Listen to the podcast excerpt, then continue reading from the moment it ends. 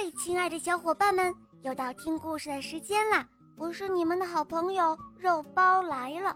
今天的故事是郭子悠小朋友点播的，我们快来听听他的声音吧。大家好，我叫郭子悠，我今年五岁了，我来自江西南昌。我喜欢小肉包童话《恶魔岛狮王复仇记》，我也喜欢《萌猫森林记》。我今天想点播一个故事，故事名字叫《最幸福的女孩》。好的，小宝贝，那就由我来为你讲这个故事喽。谢谢肉包姐姐，我很喜欢你的故事。下面请收听《最幸福的女孩》，演播肉包来了。在桃花源五十里的一个地方。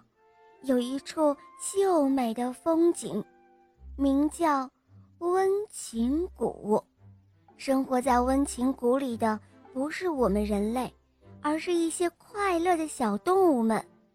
那里又以白兔居多，在所有的兔群里面，最强大的要数叫做幸福家族的兔群了。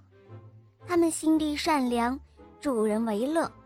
从来不挑起事端。幸福兔群里有一个被哥哥姐姐们宠坏了的小白兔，他们都叫她幸福女孩。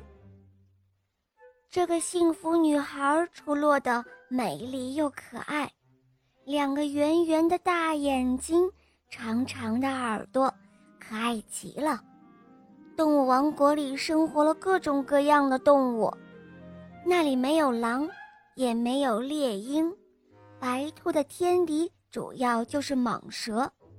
蟒蛇在那里几乎是神化了的动物，没有其他动物敢惹它。一是它样子可怕，二是因为它受到温情谷里的巫婆的教唆。小朋友会问：温情谷是个多么美好的名字啊！那里怎么会有巫婆呢？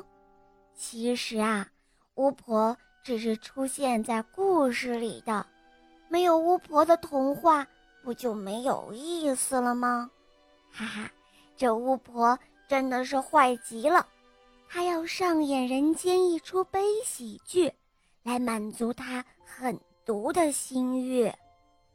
在一个艳阳高照的日子。巫婆把一条蟒蛇点化成了一个潇洒的王子，接着，她又把幸福女孩点化成了一个美丽的公主。她安排他们在林荫小路上不期而遇了，像所有的爱情童话一样，王子和公主一见钟情，他们很快就相爱了，而且爱得很深。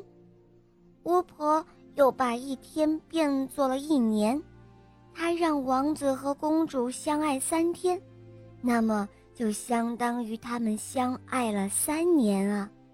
巫婆是想，我让你们相爱，再把你们变回原来的模样，我要看看蟒蛇吃掉白兔是什么样子。转眼三天就过去了，在临近傍晚的小路上。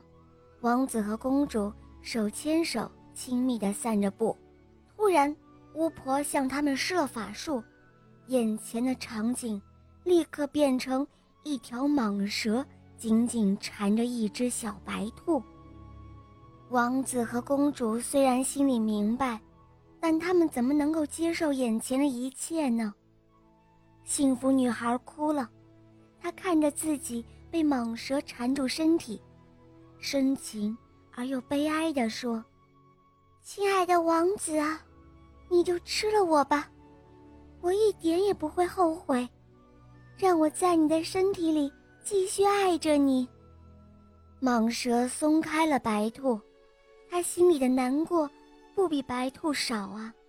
他心里想：“巫婆呀，巫婆，你真是太狠毒了，我要吃掉你。”不会让你再在温情谷胡作非为了。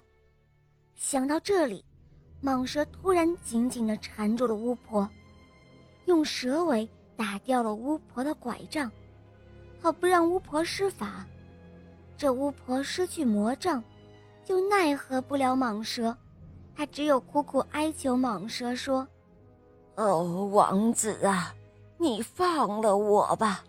你提什么样的条件，我都会答应你的。”蟒蛇说：“哦，真的吗？那好，你发誓，因为我怕你说话不算数。”于是巫婆发誓说。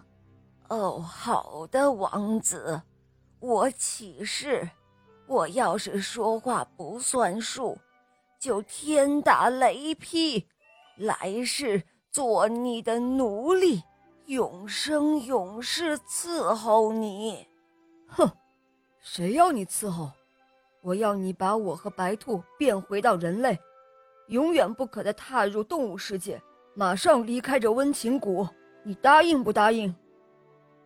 巫婆回答说：“好，我答应，我答应你了。”于是蟒蛇放开了巫婆，巫婆捡回魔杖，她真的遵守了誓言，把蟒蛇和白兔又变回成了王子和公主。